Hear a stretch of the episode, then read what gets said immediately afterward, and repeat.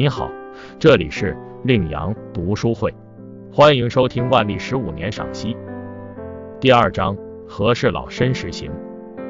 张居正之后，张四维成为首辅。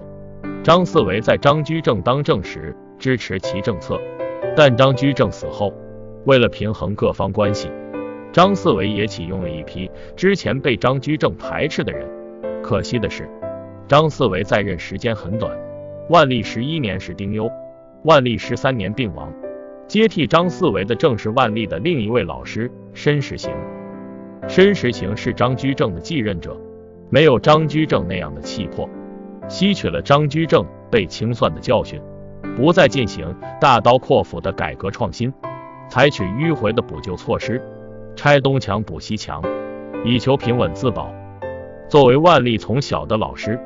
申时行知道万历的心思，他认为万历仍然是个明君的胚子，帝国能否走下去的关键，在于庞大的文官集团能否保持平衡。文官集团是帝国运行的保证，一项政策能否顺利实施，主要在于它是否与文官集团的利益相符，而并不在于政策本身是否合理。他清醒地认识到文官身上的双重性格。即是物质和精神的分离。一方面，这些饱读经史的人总以仁义道德标榜自居，允许自我牺牲报复国家；但是另一方面，体制又有那么多漏洞，给人那么多引诱，所以申时行把目标降低。他所说的“使不孝者由之忌惮，而贤者有所依归”，就表现出了他温和的治理手段。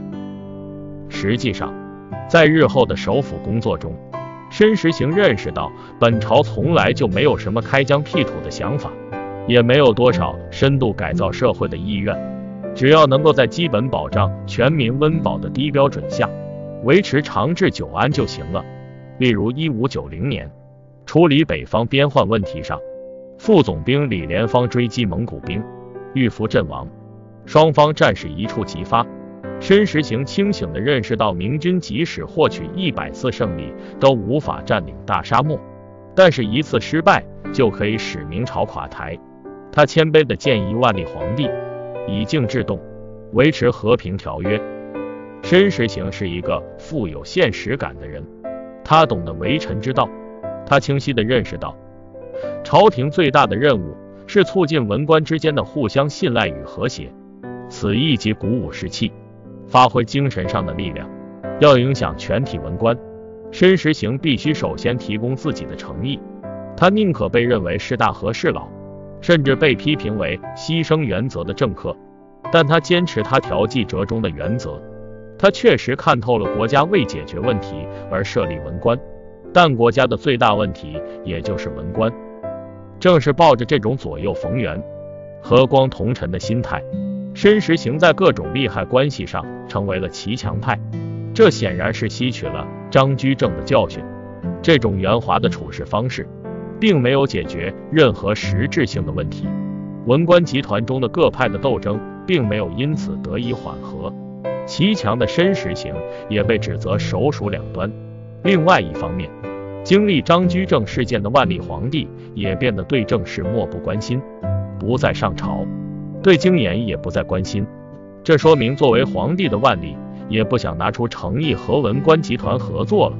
夹在两者中间的申时行，如同一个受气的小媳妇，闪转腾挪，只为建立起皇帝和文官集团之间的信任。